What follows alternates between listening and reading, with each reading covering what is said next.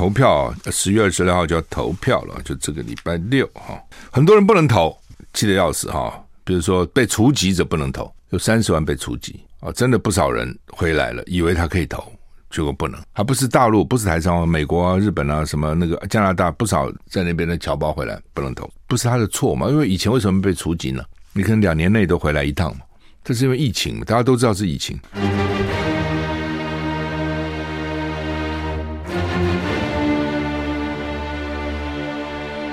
赵少康时间，吃喝玩乐骂，和我一起快意人生。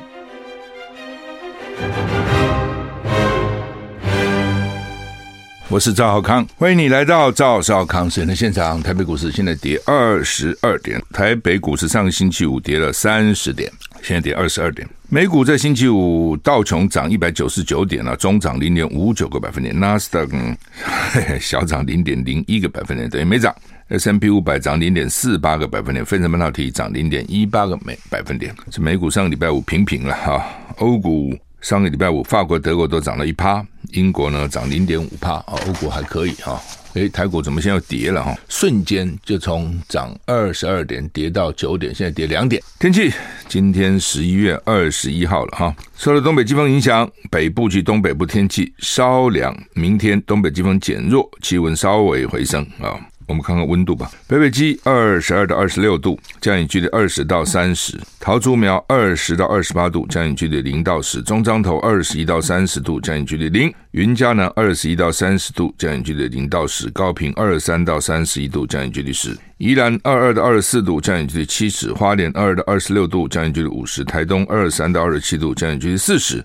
外岛十九到二十六度，降雨几率零，所以西岸中南部都是三十、三十一度高温，还是热哈。不过降雨几率都西岸都不高啊。那东岸呢，降雨就高了啊。迎风面依然百分之七十，花莲百分之五十，台东都有百分之四十啊。降雨几率高，那么温度还好，二四、二六、二七啊，就是依然、花莲、台东还算舒适了啊。台股又涨起来了，台股现在涨十点啊。气象局说，今天二十一号还受东北季风的影响，迎风面云量比较多。呃，东半部有局部短暂雨哈，各地夜晚、清晨低温，甚至有些地方会下探二十度以下，所以有些地方晚上还蛮凉的哈。吴德荣说呢，周三到周五，明天起天气转变，周三到礼拜五锋面南下，并南方水汽影响范围大有较大的雨势，就是明今天晚上开始气候转变哦，明天明天晚上开始天气转变，然后礼拜三到礼拜五呢，会下雨啊，而且雨有些地方还蛮大的哈。南部偶然下雨。礼拜六是投票日，锋面减弱，水汽渐减，是雨后多云的天气，气温略升。周日各地天气好转，多云时晴啊。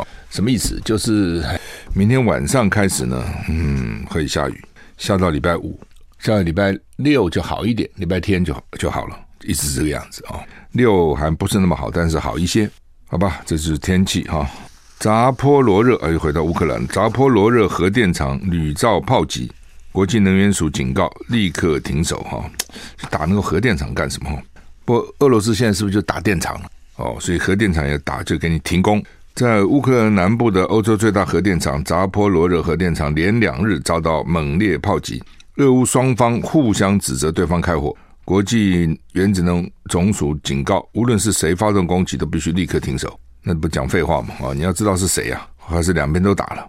俄罗斯二月底入侵乌克兰以来，扎波罗热核电厂就受到俄军控制。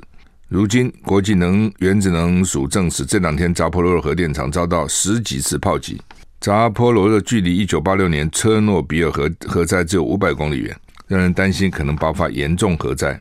原子能总署的署长说，目前收到的消息让人极度不安，也无完全无法接受核电厂厂区发生爆炸。警告：不管谁攻击，都必须立刻停火，否则形同玩火。俄乌目前双方都指责对方。此外，乌克兰总统泽伦斯基表示，俄乌战争开始以来到现在两百七十天，二月嘛，现在十一月嘛，九个月哈。俄罗斯在乌克兰使用了四千七百多枚飞弹。泽伦斯基说，好几百座城镇被烧毁，好几千人死亡，几十万人被迫强行驱逐到俄罗斯。还有好几帮人离开乌克兰到其他国家以逃离战争。泽伦斯基说，乌克兰的和平方案非常明确：辐射、核、辐射跟核都要安全，食品安全跟能源安全。释放所有的囚犯，并且执行联合国宪章，恢复乌克兰领土完整跟世界秩序。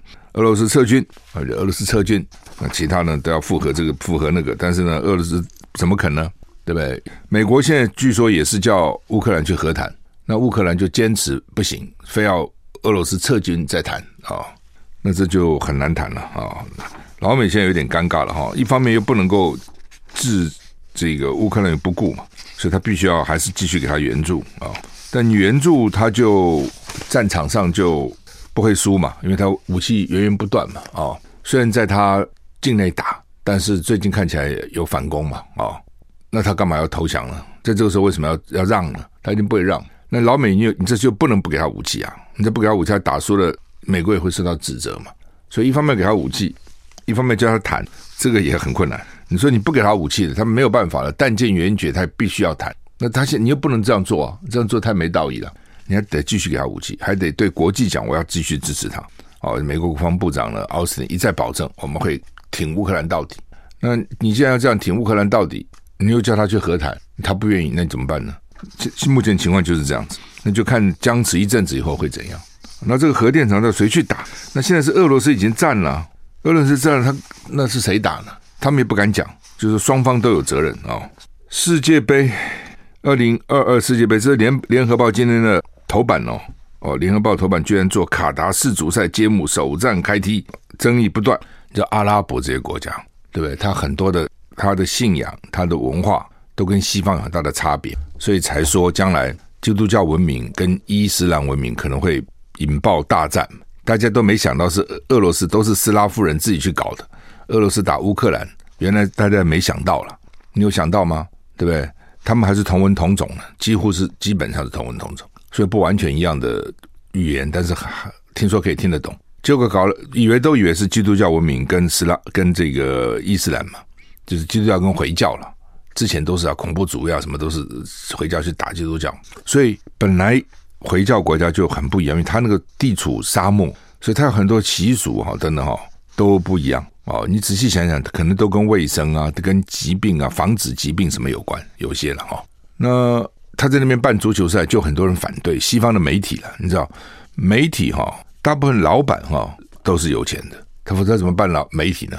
媒体现在越来越花钱了。但是前面的记者哈都不太有钱，都是年轻的嘛。看记者有几个有钱的，你自己想嘛，对不对？年轻有正义感哦，然后呢，可能这个情感比较丰富，什么我要去执正义之笔，我要做媒体啊、哦。但是呢，老板也不见得控制了这些记者，你怎么控制呢？每一篇都检查，不可能嘛，那么多新闻啊等等哈。所以这些年轻的记者怎么会喜欢阿拉伯那样的制度呢？那样的文化呢？你自己想吧。就像说，年轻的记者怎么会喜欢北京的政权呢？你光习近平要连第三任，西方的媒体就觉得这不合民主的原则，哪有一直干的呢？不，这所以媒体媒体就对卡达有很多的批评，包括哪些呢？包括这些阿拉伯国家禁止同性恋，光这一点，你要看现在美国的电影，我不讲嘛，好莱坞电影几乎没有一个电影里面没有同性恋哦，黑白恋、同性恋，反正就是都有这些。那阿拉伯国家当然是禁止同性恋。所以西方媒体就反对他们，就说他们歧视女性、凌虐外劳。那那你不用讲了，他还可以一夫多妻嘞。那你说西方这些媒体，特别是女性记者，他怎么会容忍呢？所以呢，就争议不断嘛。那除非你不在阿拉伯国家比赛，但是你也不能一直不在人家那边比赛啊。哦，这次非洲，你看埃及，埃及是也是一个回教国家。埃及先是 COP 二十七在埃及谈这个减碳啊，谈。地球暖化，另外呢，世足赛就在卡达。以前世足赛都是在好像六七月、七八月，你记得吗？都是夏天嘛。但是因为中东夏天实在太热了，所以他们就选在十一月，至少不要那么热，否则的话呢，太热了哈。地主队卡达零比二被南美的厄瓜多打败了啊！因为昨天地主队先秀哈，先上场，嗯、成为世界杯史上第一支在开幕就落败的地主队。伊朗队长在对。英格兰赛前呢，说伊朗的情况，伊朗情况说人民不快乐，好像这种都是很政治哈，很政治。波斯湾卡达是一个小国了哈，那好吧，这个所以呢，卡达跟国际足总都面临一连串的批评。这是史上承办世界杯最小的国家，以以前都是大国，也是史上花花费最高的，花了两千两百亿美元，会吸引一百二十万的游客造访啊！我觉得一百二十万大概也也赚不了两千两百亿美元了，反正就是要秀给你看，你不要以为看不起我，我这小国花大钱啊，给你们看，休息一下回来。I like 我是赵少康，欢迎回到赵少康时间的现场。刚讲这个世界杯啊，联合报今天的头版头也是世足杯揭幕啊，打多久呢？二十九天，打那么长，打六十四场哦，在十二月十八号产生冠军，这是全世界第一次在冬季开打，四年打一次了。上次的冠军是法国队，那亚洲最强的现在是南韩，南韩是亚洲最强，那这次不知道会怎样，不过。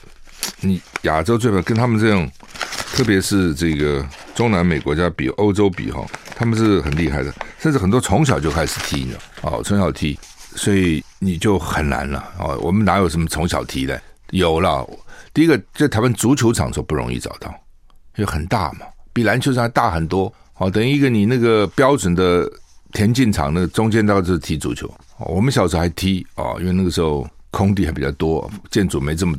这么这么密集，我觉得现在光要找一个足球场就很不容易哦。那个时候每个学校基本上都还可以踢了，现在就我看不是那么容易哈、哦。那体力要很好，你想那么长那么大跑来跑去啊、哦，体力要很好。所以亚洲大概比较难啊。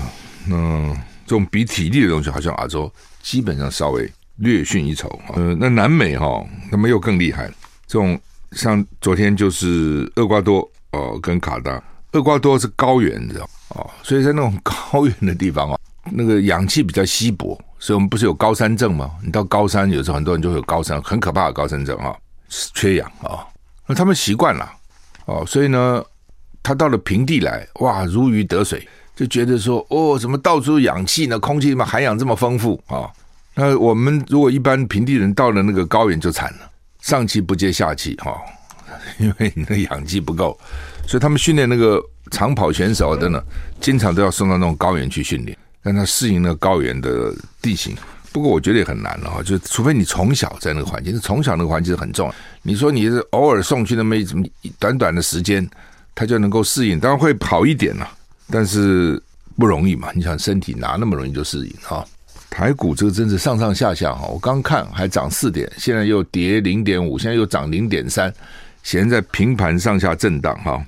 哎，美国 Colorado 同志夜店大规模枪击，五死二十五伤，是搞什么？为什么这样？Colorado 第一，Colorado 第二大城一家同志夜店发生大规模枪击事件，造成五人死亡，二十五人受伤，枪手被逮捕。根据 CNN 报道，一名二十二枪手这么年轻，在当地礼拜六就是前天了、午夜进入一家 LGBTQ 店夜店啊，并且立即开火。造成至少五死二十五伤。随后，夜店顾客跟他对峙，并且阻止了这名枪手。哇，这顾客蛮勇敢。根据当地警方表示，这起枪案的嫌疑人是奥尔德里奇，他是用一把长步枪。现场还发现两支枪。夜店中至少两人与枪手对峙搏斗，阻止了进一步的暴力行为。警方对顾客的见义勇为表示感谢。BBC 报道，枪手已经被警方拘留，因为受伤正在接受治疗。目前，当地警方正在调查这次攻击是不是仇恨犯罪，而且关注夜店跟 LGBTQ 社区的关系。警方说，每一位公民都有权利在城市中感到安全跟保障，可以在城市各地走动，不必担心受到伤害或恶劣对待。美国总统拜登说，美国人绝不能容忍仇恨，就是他们在调查是不是有人仇恨同性恋了、哦，同性恋了、双性恋了，反正这些哈，有些人就很仇恨，就不能容忍。那但是你搞到去枪击人家哦，这太惨了。所以美国哎，美国很多那种很激烈的，而且另外有枪哦。你平常气就归气了，就骂一骂两句就算了嘛哈。每个人不一样，但他有枪他就去行凶哦。那还好了，有两个顾客说跟他对峙哈，这真的不简单，真的不简单哦。能够跟他对峙，其实这种每次这种大这种犯罪，只要群众真的集合起来哦，是可以制服他的。问题大家都怕嘛。谁愿意呢？休息了回来。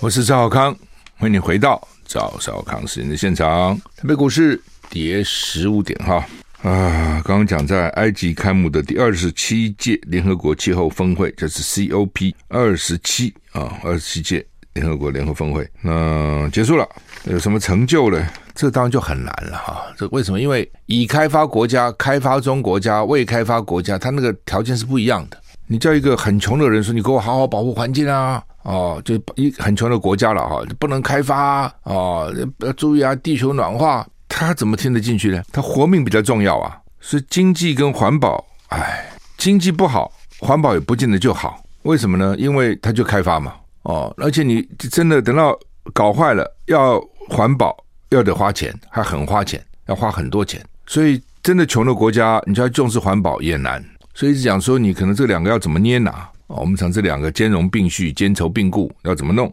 你最简单的就是你比如说那个。森林嘛，像巴西，对不对？现在换总统了，原来那个总统一直砍森林啊，他就觉得说我亚马逊那么大的这个原始森林，为什么不砍呢？真的是很珍贵的资源呐、啊，而且我人越来越多，我需要种种粮食啊。那森林我怎么种粮食？我把森林砍伐以后来种粮食嘛，我人需要吃啊。所以马来西亚是一样哦，他们就叫做有钱国家，说你们哈、哦、把世界破坏成这样子，地球破坏成这样子，你叫我们爱护地球不能砍了。不能砍树，不能做这个，不能烧炭，一大堆。你们吃干抹净的，现在叫我们来干，给我们钱，要补助我们。你叫我不要砍森林，你给我钱了，我就不砍了。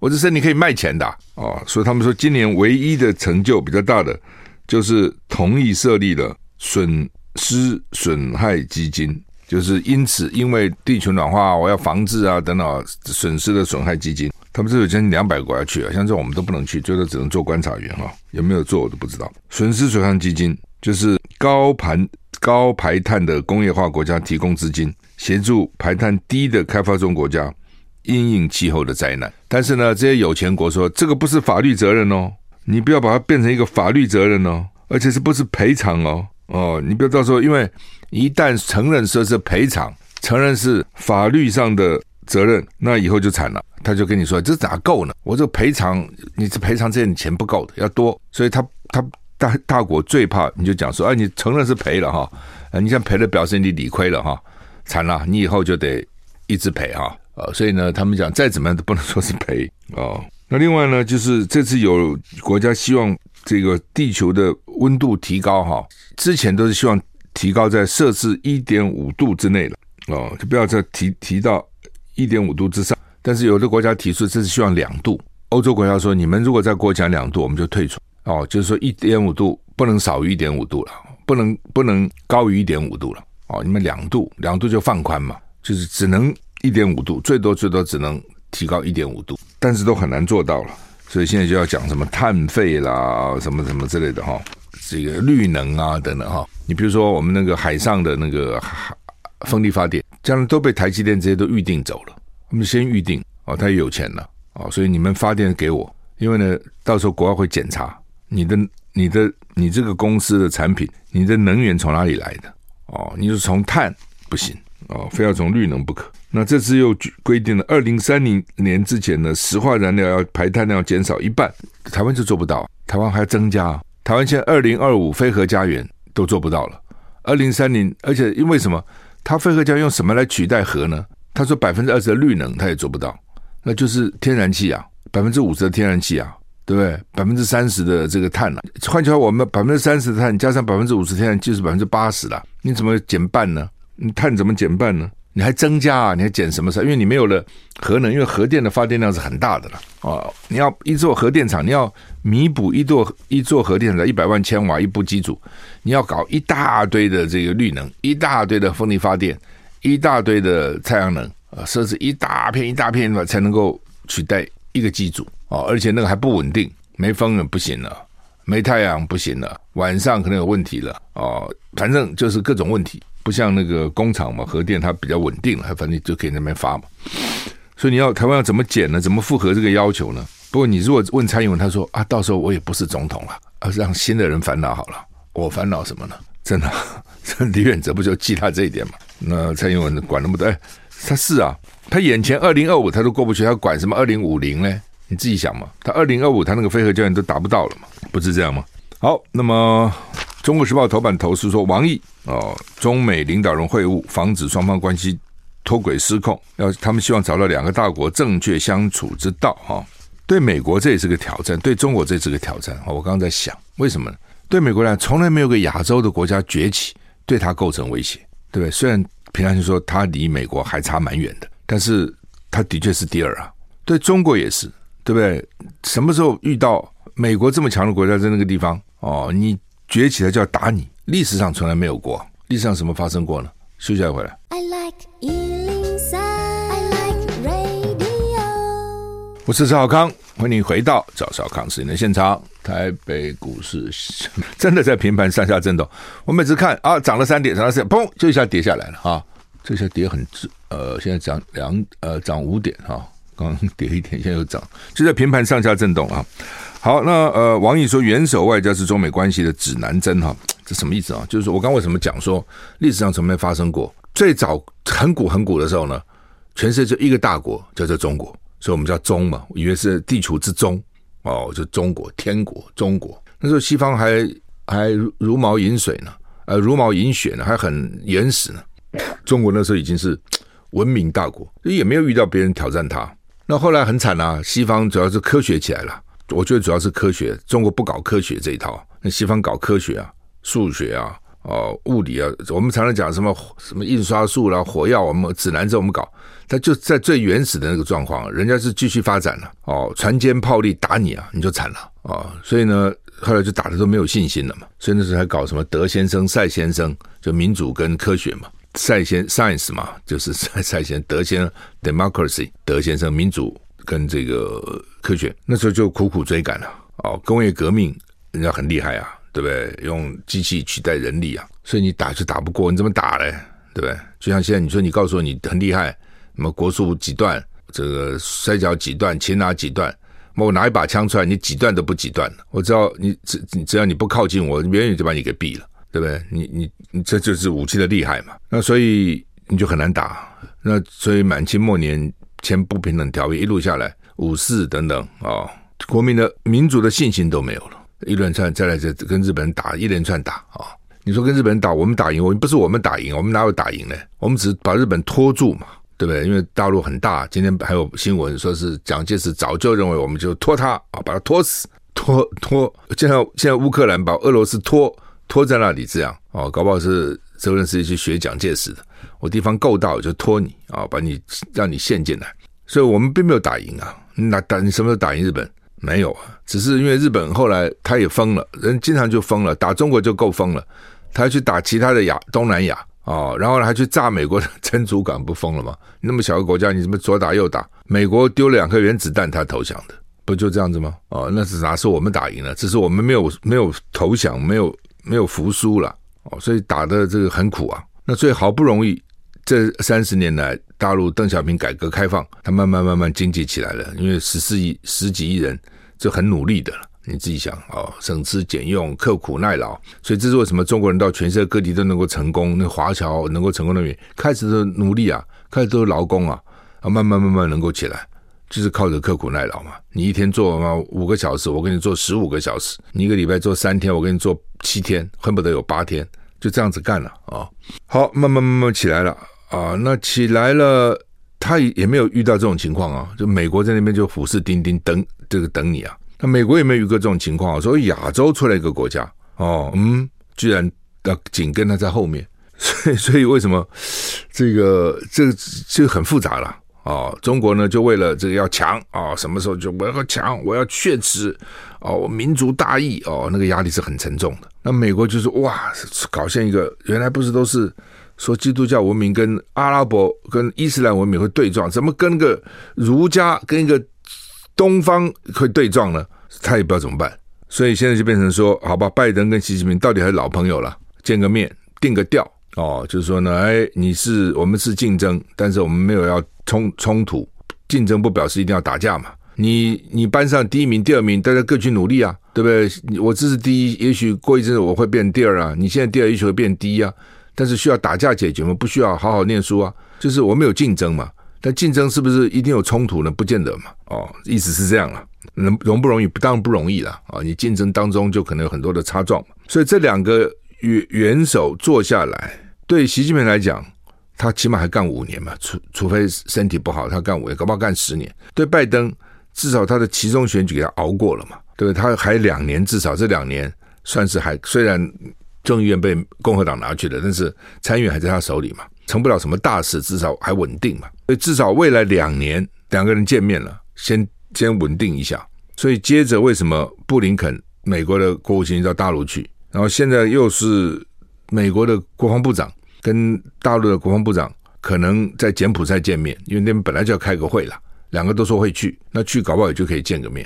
这种东西就见面三分情哈，见面大家表示一个善意，见面总不会就呲牙咧嘴那边吵架打架嘛。哦，像他们上次阿拉斯加是这样的，一般来讲见面嘛就是大家客客气气哦，然后呢，就当当上面的两个元首老板讲好了，下面就知道要怎么遵循。但老板不见面不讲话或是吵架打架，下面就知道哦。不是讲吗？上有好者，下必有甚焉者。这话讲得真好。老板喜欢，下面会更更喜欢；老板讨厌，下面会更讨厌。哦，就是这样子啊、哦。所以这是为什么？就是说元首外交。那当然，台湾要注意的就是说，就是说台湾要小心，人家谈谈，搞不好你就不重要了嘛。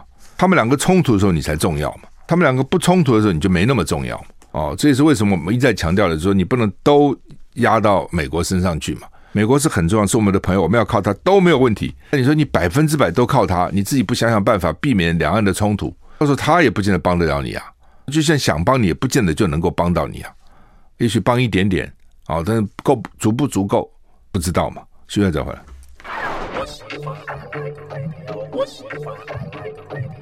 我是赵少康，欢迎回到赵少康时间的现场。好吧，这个投票十月二十六号就要投票了，就这个礼拜六哈，很多人不能投，气得要死哈。比如说被除籍者不能投，有三十万被除籍啊，真的不少人回来了，以为他可以投，结果不能，还不是大陆，不是台商，美国啊、日本啊，什么那个加拿大，不少在那边的侨胞回来不能投，不是他的错嘛？因为以前为什么被除籍呢？你可能两年内都回来一趟嘛。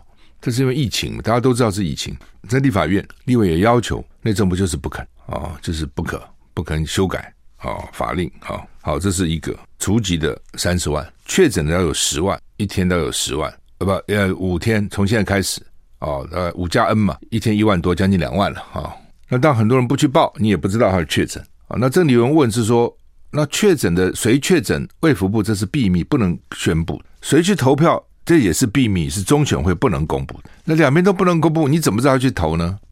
这是要检举啊啊！那这个就十万，所以你看三十万加十万就四十万。然后台商回不来，台商都有百万。为什么现在机票很难订啊？非常难订啊！所以呢，本来我们直飞有几十个口岸可以直飞嘛，现在只剩下四个。你自己想想，位置少多少，票价贵多少，都很困难。所以这样，那大三通。已经限缩了，就是因为班次太少。小三通又不开放哦，我问过啊，我前前天到金门，我说哎，到底小三通有多少人？他们说广东、福建这一带的台商基本上都是从小从小三通过来，快嘛，又便宜，而且呢，他这些旅行社哈，已经都是一条龙作业，这很厉害的哦。你连比如说从大陆坐小三通过来，然后呢，从金门再坐飞机到台北，它是一连串的，都已经安排好了。所以这一下子，我说有多少广东、福建有多少？他们起码五十万，广广东、福建就起码有五十万台商啊！而且金门人他们被骗，什么意思啊？因为他们金门人有时候小三通到大陆去嘛，他快嘛，对，一下就到了。所以他们说那个时候台海危机的时候啊，金门人很紧张。台海危机哦，金门人很多就很担心，跑到厦门去买房子，因为觉得说万一打金门，他们躲到厦门去。买了房子以后呢，他不可能去住嘛，金门人怎么到厦门去住呢？他在那边。透过中介租给租给别人，那这一下他也去不了了，因为这两两年多小城都停了嘛，所以那边中介就跟他讲哈，中介很聪明，都坏啊，就说呢，现在没人租你的房子，那怎么办？他骗你啊，知道这意思吗？他就骗你，他明明租了，他骗你说没人租你的房子，所以基本上很多人会被骗，这两年呢收也收不到租金，所以就气啊，那怎么办呢？哦，就变成这样，反正哈，就是啊这个。金门人也自己本身也受到很大的这个损害了哈，他们也觉得说，我们都好像都也被骗了啊，等等等等哈，所以这影响可大了哈，所以金门也很生气啊。再加上小三通对他们来讲有很多的收入嘛，对不对？哈，观光啊、旅馆啊什么，总是你要经过，现在都没有了。所以这个，我我讲民进党这样做，他就是就是不给你投，不给投票，其实是宪法规定是要给投的，他就用其他法令哦，把宪法最基本的人民有投票的这个权利或是义务，就给你剥夺掉了哦，就变成这样子哈，所以实在是实在是非常可恶哈。呃，另外呢，就是卫福部那个部长新部长，这他这个人真很怪哈，他没有当部长以前哦，好像大家都没听没听说过他。也没看他出来吵架，一当了部长以后，哇，很会吵哎！或者说，民进党现在突然发掘一个新战神，蔡英文都说哇，我这个看走眼了，没想到这么会跟国民党吵架哦。其实你他其实根根正苗绿的，他当医生，然后因为医疗纠纷，所以就去考法律系，也考上律师哦。那医学院学生就会念书嘛，你去念个法律哦，有什么困难呢？一点也不困难。然后只要你肯背啊，好好用功啊，那医学很多也是背的。哦，光那个骨头神经就背死你啊！好不容易啊，这个就他就去当洪奇昌的办公室。你看，你有律律师有医生执照，你没有去执业哦，就去当洪奇昌的办公室的这个助理主任啊，搞这么多年，然后呢，再到因为他有应该是有公务员资格，再到卫福部去干这个公务员事务官，干很久，一路一路一路路路上啊，然后。到了这个次长，现在升部长了啊。突然之间呢，大鸣大放。问题是大鸣大放很多事情不对嘛？被立委去讲你，就说立委像那个头师一样很讨厌。你这全世界有哪个国家的政务官敢讲议议员是头师啊？就是这简直是哈、完全没有民主的素养。然后呢，又说哦，因为啊，当时啊有一些掮客哦，透过宗教，通过工商团体想要去卖疫苗给他们，被陈时中挡了。所以他们现在才骂陈时中，哦，这些呢骗子、疫苗骗子啊、等等哈，哪些嘛就要宣布嘛，哪些是骗子？他说要问陈时中，陈时中说问以前的，问现在的部长，我现在已经不是部长了，所以不肯讲。有没有前科？当然有嘛，一定会有前科的，这个我们也知道会有前科。那譬如说举例来讲，那个时候比如林权他们就想卖啊，对不对？前行政院长就想卖啊，那 BNT 进不来，听说民进党的一些立委去阻挡啊，连沈富雄都说他曾经有限。要问卫福部要不要啊？吕秀莲不是说也有人要捐吗？是有啊，哦，但这些人是不是都骗子呢？不一定啊，可能是有骗子啊。那他们有没有阻挡你进疫苗呢？对不对？民进党立委可能有阻挡啊，但是其他人怎么敢阻挡你？阻挡还得了吗？这是一个。第二个，你政府有本事你去买嘛。这些人是因为你你没有了，你买不到，他才讲你嘛。好，我们时间到了，谢谢你的收听，再见。